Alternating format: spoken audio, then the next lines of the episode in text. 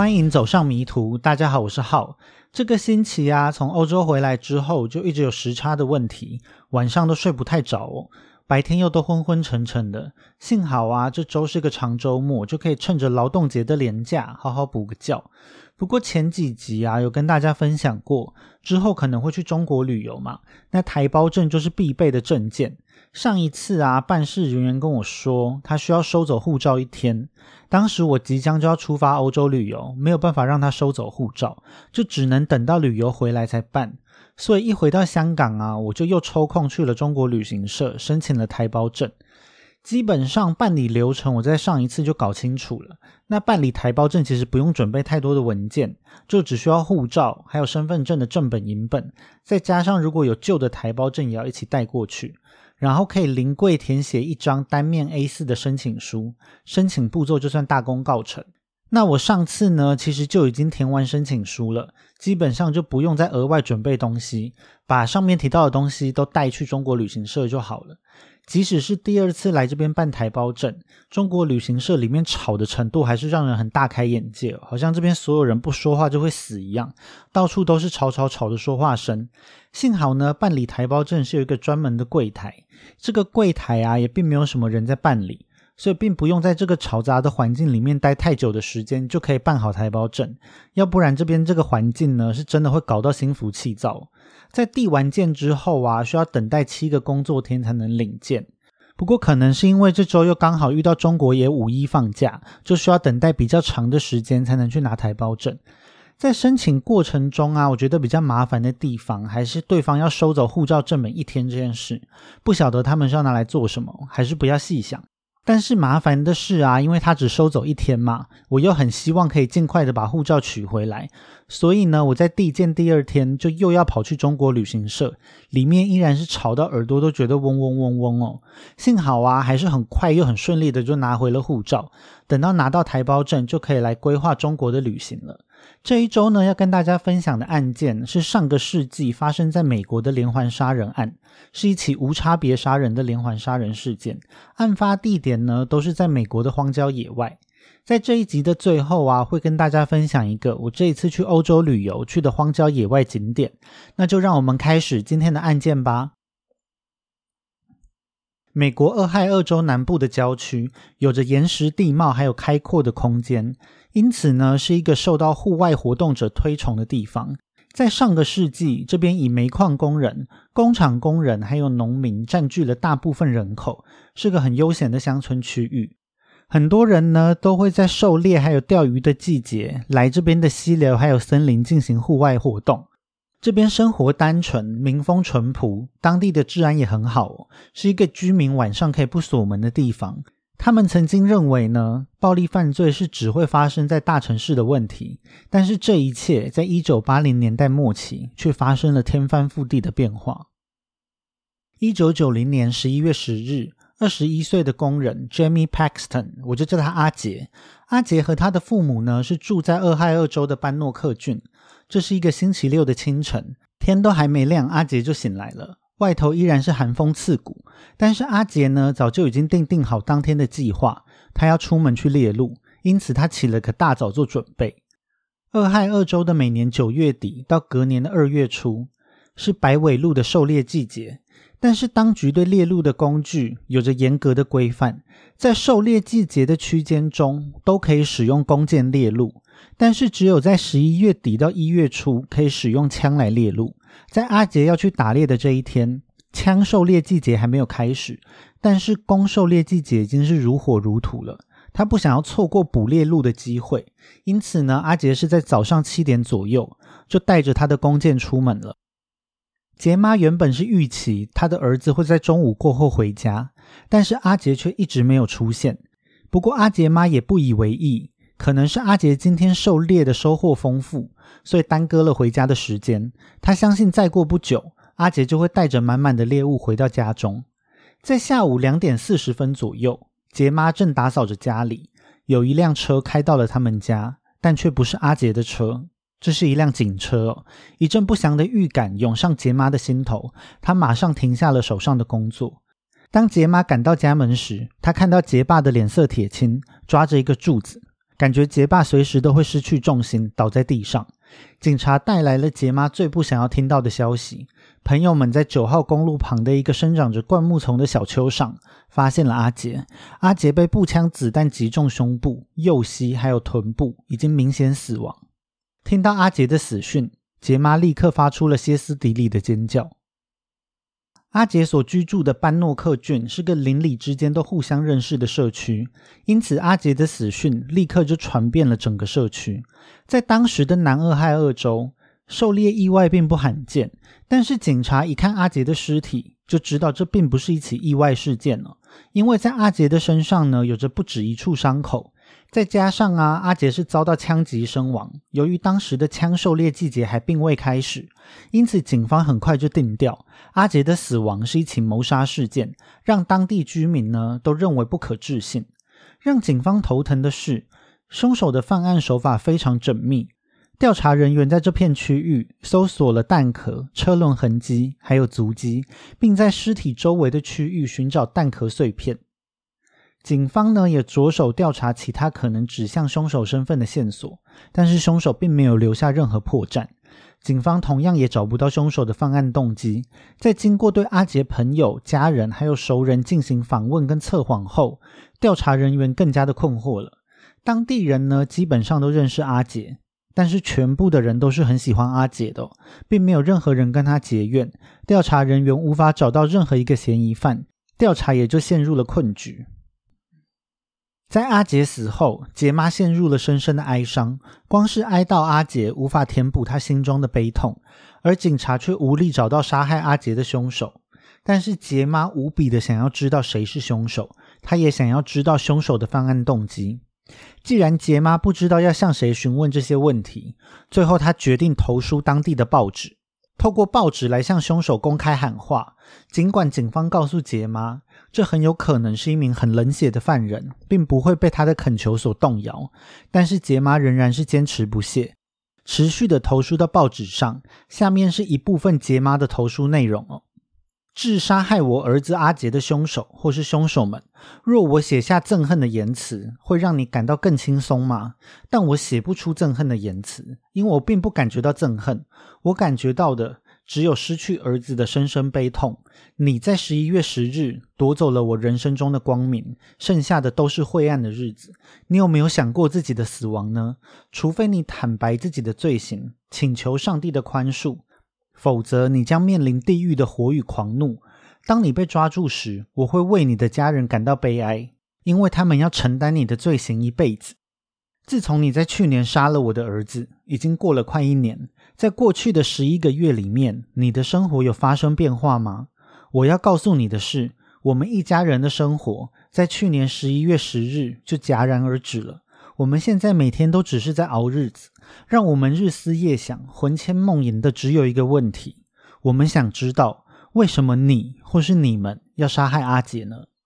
尽管没有任何人认为凶手会回应杰妈，但是凶手却意外的发送了一封匿名的打字书信，寄给了当地报纸、调查警官还有杰爸杰妈。凶手在书信里面透露了警方没有对外公开过的谋杀现场细节，用来证明他的身份。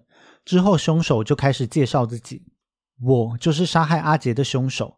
阿杰与我是完全陌生的两个人。在那一天之前，我从来没见过他。即使是在那一个星期六，阿杰也没和我说过任何一句话。阿杰之所以被杀，是因为有一股无法抗拒的冲动占据了我的生命。那一天我出门时，我内心就已经知道了，在这一天会有人被我杀死，只是我当时还并不清楚。”死的会是谁，以及会在哪里发生这件事情？我想从技术上来讲，我已经符合了连续杀手的定义。但我长相非常普通，我有家庭，我有工作，我有房子，看起来就像一般人一样。但就是我脑海中的某些东西，会让我变成一个没有良心的无情杀手。致阿杰的家人，你们应该知道案发的细节。我当时喝得很醉，我听到脑海中有个声音对我说：“下手吧。”于是呢，我把车停在阿杰的车后面，接着我下了车。阿杰当时正很慢的沿着山坡走向路边，他并没有在看我，而似乎是在看着远方的某个东西。我把步枪举了起来，花了至少五秒钟的时间来瞄准阿杰。我的第一枪打偏了，击中了他的右胸，他呻吟着倒下。我想确保他会死在这，因此我又开了第二枪。这一次呢，我瞄准的是他的肩膀还有腰之间的中间位置，但因为他在地上爬动，结果我又打偏了。这次打中的是他的膝盖。阿杰抬起他的头呻吟，我又开了第三枪。这一次也没有命中我要打的地方，而是击中了他的屁股。之后阿杰就再也没有动过了。在我射杀阿杰的五分钟后，我打开了一瓶啤酒来喝，并把我刚刚所做的事情全部抛诸脑后。射杀阿杰这件事情对我来说，与在垃圾堆里面射击空酒瓶是没有任何区别的。我知道你们一家人肯定是恨我入骨，那是理所当然的。我现在无时不刻都想着阿杰，我相信你们也是一样。请你们不要因为没有解决这个案件而感到难过。你可以继续调查，调查这一起案件，直到世界的末日。你可以询问阿杰一生中认识的每一个人，但很抱歉，你们是不可能知道我身份的。你们找不到犯罪动机，找不到凶器，也找不到目击者。你们不可能解开这一起案件的真相。这一封信最后的署名：杀害阿杰的凶手。这封信是俄亥俄州警方关于阿杰命案的第一条线索。在杰妈的努力下，凶手终于将自己暴露在警方的视线中，并揭露自己是一名连环杀手。虽然当下警方还无法找到更多线索，但是当这一名凶手再次行凶时，事情开始有了眉目。一九九二年三月十四日，星期六。四十九岁的工厂工人 Claude Hawkins，我就叫他阿克。阿克在完成他的夜班之后，决定要去沉钓。阿克已婚，并育有四名子女。他平时的休闲爱好就是钓鱼。俄亥俄州的威尔斯克里克大坝下方是他最爱的钓鱼地点。在这天早上，阿克的尸体在水坝的下方被人发现，他遭到凶手从背后近距离射击身亡。阿克的谋杀案是发生在联邦土地上，联邦土地呢是 federal land，也就是归联邦政府管辖的土地，所以这一起案件呢是由联邦警察 FBI 负责调查。FBI 的探员就表示，在这样的案子中，通常可以在案发现场发现弹壳，他们非常的努力寻找，他们使用了金属探测器，甚至趴在地上来寻找遗留的弹壳碎片，但是他们竟然没有任何的发现。如果凶手在射杀完某人后有足够的证据意识来捡拾弹壳，那么他们所面对的绝对不是一般的犯人。基于犯案凶手利落的手法，还有强大的反侦查意识，FBI 探员认为啊，阿克的谋杀案不是一起单独事件。他们汇集了附近各县的警探来商讨对策。一九九二年三月二十六日，FBI 还有各郡的警探齐聚一堂，研究可能与阿克的案件相关的案件。他们认为呢，在可能有关联的谋杀案之中，最早的一起案件应该是发生在一九八九年的四月一日。在这天早上大约九点三十分，三十五岁的卡车司机 Donald Welling，我就叫他阿当。当时阿当正在家里附近慢跑。突然有人从大约仅三公尺的距离朝着阿当开枪，一颗点三零口径的步枪子弹贯穿了阿当的心脏。当时啊，当地的警方找不到任何动机或任何线索来帮助他们破解这一起谋杀案。阿杰的命案呢，也在这一场讨论会中被警方串联在了一起。警探们找到了阿杰命案与阿当命案、阿克命案的关联性，并认为从阿当命案到阿杰命案发生的十九个月中，凶手应该是没有作案。但是呢，在阿杰命案发生后的十八天，就又发生了另一起案件。这一起案件或许也是跟这一名连环杀手有关。一九九零年十一月二十八日，三十岁的冰箱技工 Kevin Loring，我就叫他阿凯。阿凯已婚并育有三名子女。他在南俄亥俄州的一个露天矿场狩猎时遭到杀害，他被人一枪爆头。这起案件呢，在当时被当作是狩猎事故，但是在讨论会中，警探们意识到，这应该也是连环杀手在俄亥俄州犯下的案件之一。一九九二年四月五日上午，在讨论会之后的第十天，又发生了新的案件。四十四岁的工人 Gary Bradley，我就叫他阿盖。阿盖也是已婚，并育有三名子女。当时呢，他来俄亥俄州钓鱼，就在钓鱼时遭到了枪杀。警探们就认为这跟先前的案件是同一名连环杀手的手笔。在五月初，FBI 还有俄亥俄州的五个郡的警局联合组成的秘密调查小组。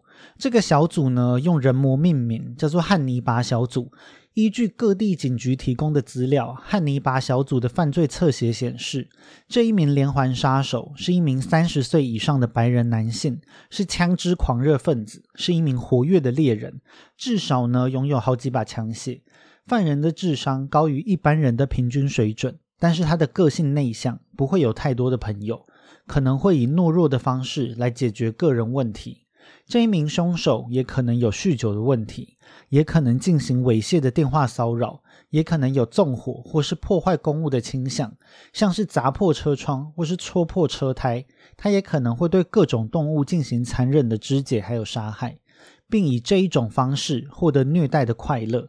压力事件可能会引发他的犯罪行为。他通常是在喝醉酒的状况下犯案。这一名连环杀手应该是住在可以轻松开车抵达作案现场的地方。凶手的犯案动机是源自于快乐寻求，还有自我满足。如果凶手可以从随机杀狗杀猫中找到愉悦，那么人类会是一种更好的猎物。对喜爱杀戮的人们来说，杀人能够对他们带来更大的愉悦。这就是凶手杀人的原因。截至那一年的夏天，汉尼拔小组调查了至少一百个嫌疑人，但他们就像是无的放矢，离找到凶手依然有一段不短的距离。在一九九二年七月三十日这一天呢，原本应该是阿杰二十三岁的生日。杰妈又投书给了当地报社，对凶手喊话。杰妈描述他在这一天是如何为阿杰烤了他最喜欢的蛋糕。但是阿杰已经无法享受这块蛋糕了。他们家族里面呢，还有一个小孩十分担心。这个小孩担心呐，会没人来吹阿杰蛋糕上的蜡烛。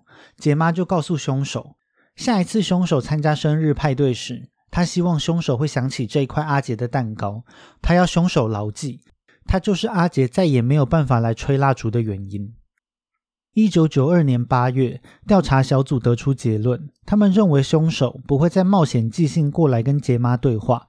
警方决定要公开案情，他们公布新闻稿给媒体，公布他们怀疑一名连环杀人犯正在俄亥俄州的乡村区域里狩猎户外活动的爱好者，提醒喜欢狩猎或钓鱼这类户外活动的人要特别小心。接下来啊，报纸上陆续刊登了俄亥俄州乡村区域杀人事件的报道。在报道中指出，目前已经有五位户外活动爱好者被杀害。警方怀疑是由一名连环杀手作案，他是使用枪支作案。报道里面还刊登了犯罪侧写的概要。关于这一起连环杀人事件的报道，对破案获得了巨大的突破。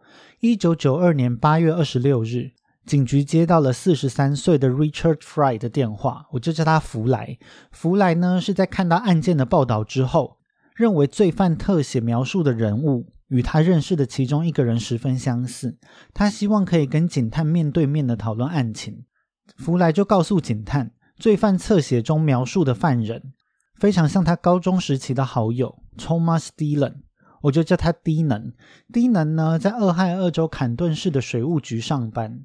看起来是个很正常的上班族，但是福来说啊，在一九七零年代，他们都二十岁左右的时候，因为他们两个人都是枪械的爱好者，他们的交情非常好。他跟低能就常常混在一起，一起在俄亥俄州开车游荡，一起打猎，一起喝得烂醉，开枪打烂路牌。他们还放火取乐，但幸好并没有造成什么严重的后果。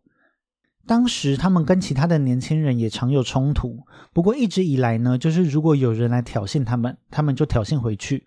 就算是他们主动找别人麻烦，对方也同样会回过头来找他们麻烦。但是一直以来啊，就是一些小打小闹的冲突，从来都没有演变成什么攻击事件。一直到有一天的晚上，有一个人呢挑衅的过来踹了低能的车一脚，低能竟然直接失控的掏出枪。朝着那个人就开了一枪，虽然并没有打中，但还是让弗莱觉得不可置信。低能似乎是认真的，想要一枪把那个人置于死地。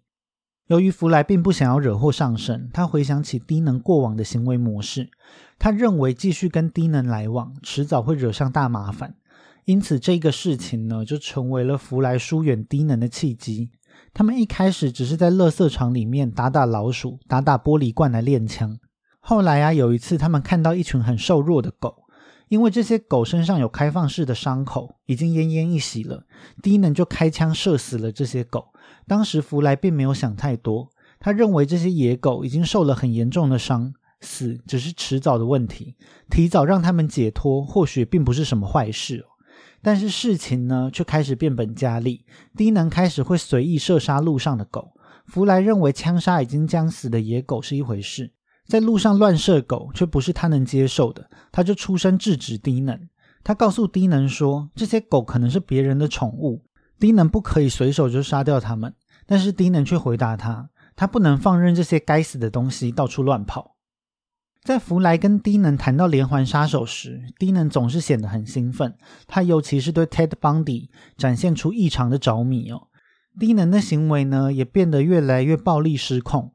有一次，他们开车开到一半，低能突然把车停了下来，接着就掏出枪，朝着远方的农夫一阵乱开枪哦。车上的其他人都马上被他吓得出声制止，但是低能却说。那个农夫跟他们之间的距离啊，大概有两三百公尺。他这样乱开枪是不可能真的打中那个农夫的，所以他只是单纯的在找乐子。最后啊，弗莱跟低能就渐行渐远，最后就形同陌路了。两人是一直到一九八六年才重新偶遇，两人稍微寒暄了几句。低能说呢，自己就是开车到处晃晃，没什么特别的。他说自己已经不再猎杀小动物了。他与弗莱又再次有了交集。后来啊，因为俄亥俄州枪械收藏家协会举办的枪展改在克里夫兰举行，但是弗莱并没有汇集，低能就邀请了弗莱一起参加。之后两个人就常常一起参加枪展，又重新成为了朋友。但是弗莱很快的就发现低能一点都没有改变，甚至变得更糟。有一次呢，他们开着车，低能就突然告诉弗莱，如果跑到地广人稀的乡下。随便找一个路人开枪，在没有动机又没有目击者的状况下，凶手一定可以轻松逃过警方的调查。后来低能又问弗莱，认不认为他杀过人呢？弗莱听到这突如其来的问题，觉得措手不及，一时之间不知道该怎么回答。最后他回说，他不认为低能杀过人。结果低能阴森的跟他说，这只是证明你还不太了解我而已。低能问问题的方式啊，让弗莱认为低能并不像是在开玩笑。他那时心中就已经起了怀疑：难道已经有人被低能枪杀了吗？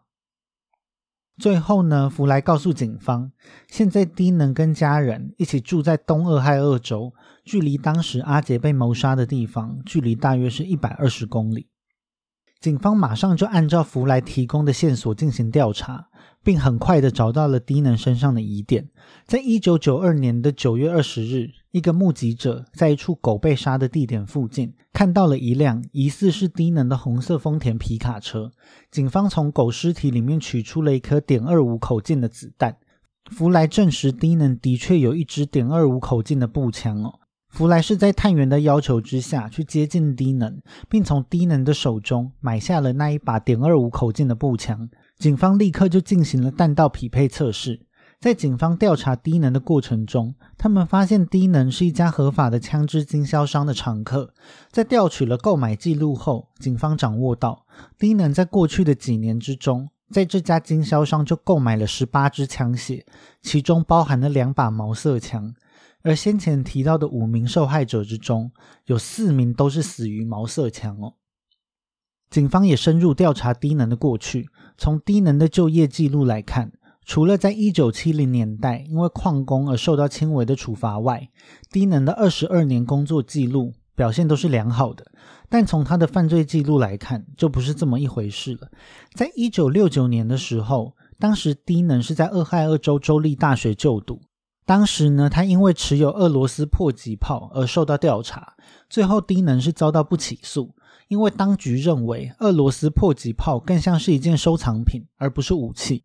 后来，在一九九一年八月，低能又因为枪支相关的事情遭到调查。低能因为在俄亥俄州南部的一个狩猎区附近进行违法打靶练习，遭到了狩猎监督官的告发。狩猎监督官在搜索低能的皮卡车时，监督官还发现了一把非法装设消音器的点二二口径步枪。低能最后认罪，并进行了保释。保释的条件是低能不可以再持有任何枪械。这一起的案件判决当时还没有下来。当警方越调查，就觉得低能的嫌疑越来越重。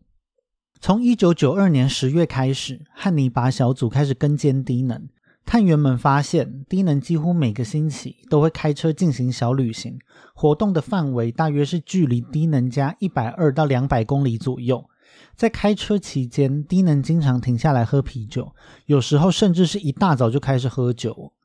警探们是在一九九二年的十一月八日第一次目击了低能的失控行为。低能朝着路边的电表、油井帮谱还有停车标志疯狂乱射。他还停在一辆贴有出售标志的汽车旁，捡起一块大石头就砸碎了这台车的挡风玻璃。一九九二年十一月十一日这一天呢，警方跟丢了低能。后来警方发现，当天附近有很多牛都是被十字弓射杀的。弗莱在警探们的要求下，取得了低能平常使用的箭矢。这个箭矢的款式啊，就跟死亡的牛身上收回的箭是完全相同的。警方后来又在一九九二年十一月二十一日的枪展上，目击了低能购买了一把点二二口径的步枪。购买枪支的这个行为，就已经违反了低能的保释条件，给了警方合理的借口来逮捕低能。这让警方面临一个两难的抉择哦。目前呢，他们还没有调查出低能跟连环杀人案的关联证据。但如果不立刻逮捕低能，就等于是放任低能继续犯案的机会嘛。而一九九二年的猎鹿季节即将于十一月三十日开始，届时呢会吸引超过三十万名的猎人进入森林狩猎，等于是给了低能大量的猎物。由于当局是无法承担低能再次作案的风险。因此，决定立刻以违反保释条件的理由逮捕了低能。低能在一九九二年十一月二十七日遭到逮捕。警方希望搜查低能的住处，可以找到其他的犯罪证据。但是不幸的是啊，搜查低能的房子、皮卡车、房车、办公室还有保险箱，都没有发现任何有用的线索。最后，检察官在低能的保释听证会上透露，低能是连环杀人案的重要嫌疑人。这个爆炸性的消息为警方带来了大量的线索。一九九二年十二月四日，有一名男子向警方举报，他在一九九二年四月六日的枪战上，从低能那边购买了一把瑞典毛瑟枪。这一名男子呢，把步枪还有收据都交给了调查人员，弹道测试就证实了这一把毛瑟枪的弹道与阿盖命案使用的子弹是完全吻合，与阿克命案使用的子弹也有百分之九十吻合。一九九三年一月二十二日，检察官原本想要一口气针对前面提到的五起谋杀案都起诉低能，但后来检察官决定先起诉有掌握确凿证据的两起案件，其余就等日后掌握更多证据再起诉。最后，低能是被指控两项加重谋杀罪，最严重可以求处死刑，保释金则是高达一百万美金。在低能被收押监狱的期间。狱警发现低能的牢房中有两条毯子，其中一条被打上了绳结。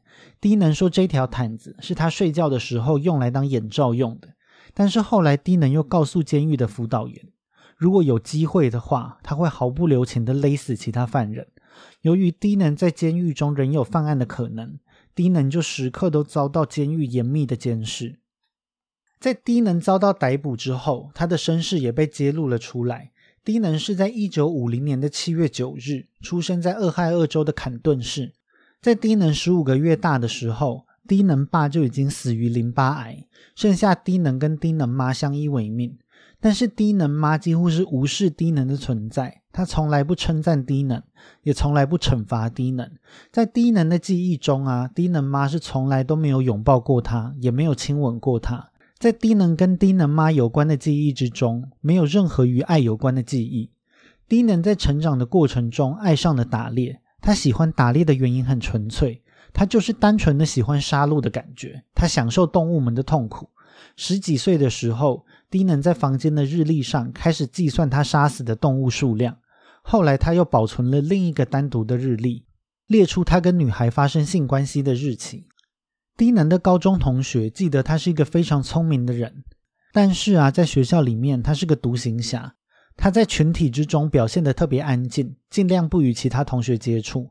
在他高中的纪念册之中，他没有参加任何的课外活动。在他高中毕业之后，低能原本是去肯特州立大学就读，之后又转学到了俄亥俄州州立大学。在低能的大学时期，学校里面就已经开始流传低能的流言，像是低能会喝个烂醉，然后朝着窗外乱开枪，或是他会开枪打破学校窗户这一种传言。后来，低能在一九七二年从俄亥俄州州立大学毕业，并开始在坎顿市的水务局工作，以绘图师作为职业。在一九七八年，低能跟护士 Catherine Elsas 结婚了。到了一九八零年代初期，低能向朋友炫耀他的死亡日历上，他捕获的猎物已经达到了五百只。朋友们还用 Killer 这个绰号来称呼低能。他还去参加了俄亥俄州和平警察训练。我上网查了一下这个和平警察跟一般警察的区别。通过和平警察的训练呢，日后就有资格去应征警方的职缺，等于是加入执法机关的入场券。低能在结训的时候啊，枪法是达到了专家的等级。在一九八零年代中期，有好几个低能的邻居都向警方投诉，说低能杀了他们的狗。其他跟低能一起打猎的人也对他很多抱怨哦。他曾经在取得打猎许可之后，跑去猎杀农地家主人的猫。或是呢，在野外猎鹿之后，低能不马上对尸体进行处理。这边指的是啊，在打猎之后要做一个叫做 field dressing 的步骤。field dressing 呢，指的是猎人应该要立刻将动物的内脏都取出来，既可以加速猎物的尸体降温，也可以降低尸体滋生细菌的几率，还能减轻猎物的重量，方便猎人携带猎物，可以说是一举多得。而低能却都不做这个动作，他都是等到回家才在院子里面处理猎物尸体，搞得他的院子里面呢到处都是动物内脏，可以说是一团糟。低能在打猎的时候啊，也从来不帮忙其他猎人。如果要低能出手帮忙的话，就要付出相对应的代价。太过斤斤计较，就让其他猎人不喜欢跟低能打交道。猎人们认为呢，低能对于枪支的热情可以说是痴迷。他出门的时候一定会带着枪，连骑脚踏车都带着枪哦，而且常常都佩戴不同把枪。猎人们就估算，低能每一年呢，大约会进行一千发子弹的打靶训练。由于低能的射击频率太高，已经造成他听力的永久损伤。猎人们也发现，可以感觉得出来，低能是很享受残杀猎物得到的刺激。有一次呢，低能用刀插进一只已经受伤的土拨鼠，低能是兴奋到全身都在颤抖，双眼瞪得非常大，看起来整个人都陷入了疯狂。低能遭到逮捕的这件事让他的家人都很震惊。他的岳母是一位退休的高中老师，他拒绝相信低能是个残忍的连环杀手。他说，他眼中的低能呢，虽然对枪械着迷，但仍然是一个风趣又善良的人。低能总是笑脸迎人，而且总是说着玩笑话。低能就像是他的亲儿子一样，他们一家人的感情非常好。但是警方拿出大量的证据，让岳母不得不相信这一切都是事实。低能的老婆也大受打击，需要靠着上帝的信仰来度过这一切。岳母认为呢，她必须要坚强起来，成为女儿最坚强的后盾。一九九三年的二月九日，针对低能两起加重谋杀案的庭审展开了。庭审持续的时间并不长，低能是对自己进行了无罪辩护。后来呢，低能又被指控了第三项谋杀罪。他因为阿杰的案件，同样被指控了加重谋杀。听到这一个消息的杰妈十分感动，他们漫长的等待终于有了回报，阿杰的案件终于要有个了结了。再后来呢，低能又面临了两起谋杀罪的指控，低能总共就面临了五个杀人指控。在低能的审判结果出来之前，一九九三年的七月三日，低能从监狱里面打电话给了电视台还有报章杂志的记者，在电话里面，他坦诚自己犯下了谋杀罪。并向记者们承认，他这个人有很大的问题，他已经疯了，他就是想要大开杀戒，他想要杀更多的人。在低能打电话的第二天，低能的律师就提出了认罪协商，低能会针对他犯下的案件认罪，条件是法官不可以求处他死刑。检察官接受了他的认罪协商，在一九九三年的七月十二日，低能在法院上毫无表情的承认了他的罪行。他坦诚，当初报纸上报道的五起谋杀案都是他犯下的罪。根据认罪协商，法官不能求处低能死刑。最后，法官判决低能五个连续的终身监禁，外加十五年滥用枪支的有期徒刑。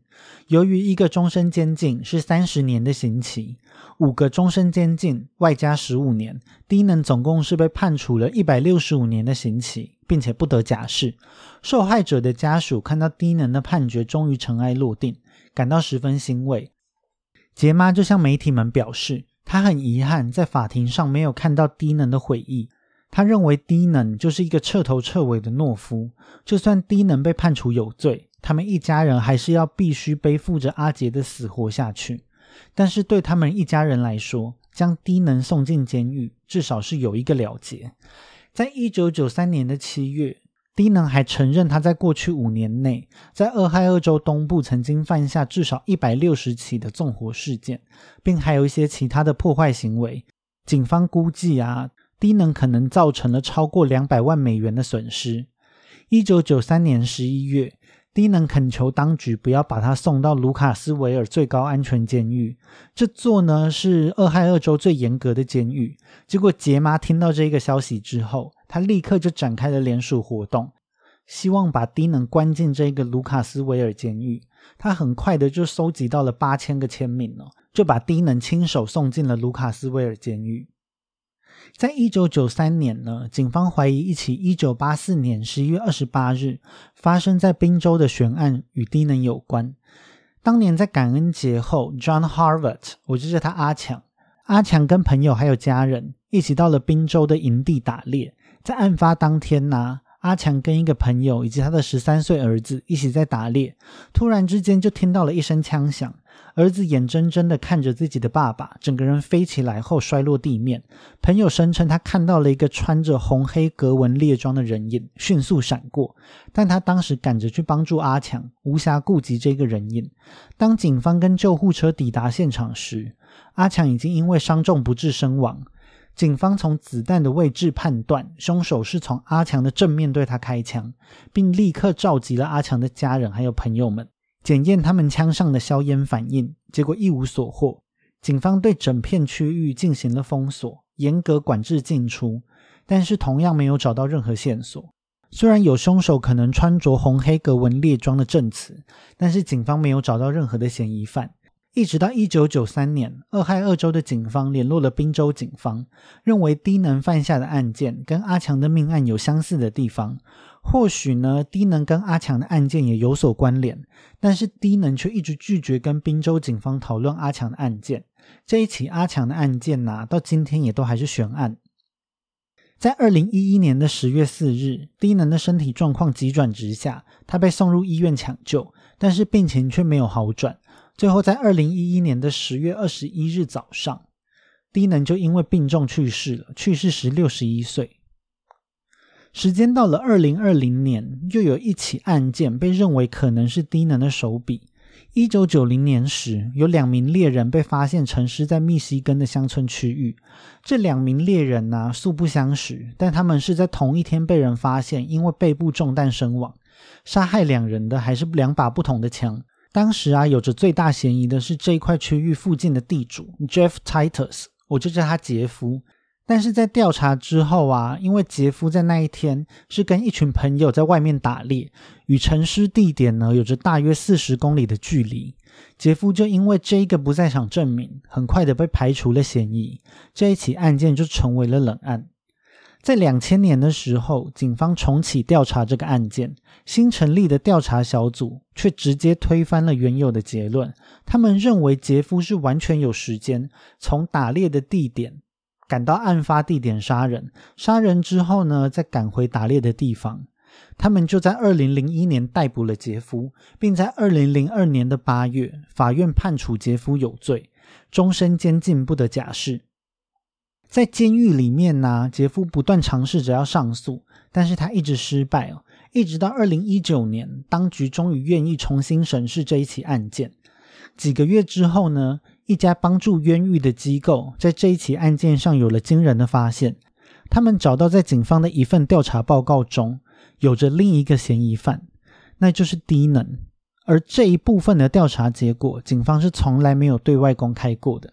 在这个报告里面指出啊，当年曾经有一名女人还有她的孩子向警方做出口供，他们看到一台轮子卡在案发现场附近的水沟里面的车，他们当时啊想要帮忙叫一台拖车，不过这个驾驶却拒绝了他们的帮助。事后在低能遭到判刑后，他们就认了出来，他们当年看到的驾驶就是连环杀人犯低能。在这一份报告里面还指出。低能曾经跟他的狱友聊到，他曾经杀害了两名猎人，但是没有任何人可以证明他曾经出现在那个案发现场。最后啊，在今年，也就是二零二三年的二月底，法院承认了他们判处杰夫的是一起冤狱事件，并将在监狱里面浪费了二十一年人生、已经高龄七十一岁的杰夫释放出狱。至于当年枪杀两名猎人的犯人到底是不是低能，目前还没有定论。就要看之后警方有没有正式的消息了。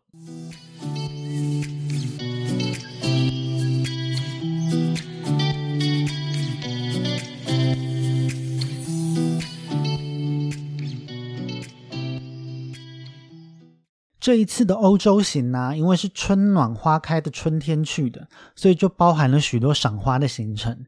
其中一个让我很期待的呢，是比利时的兰陵森林。兰陵森林的位置啊，离比利时首都布鲁塞尔并不远。不过由于兰陵的花季不长，大约只有两个多礼拜所以要刚好遇到兰陵盛开并不容易。不过这一趟呢，就很幸运的遇上了兰陵花季。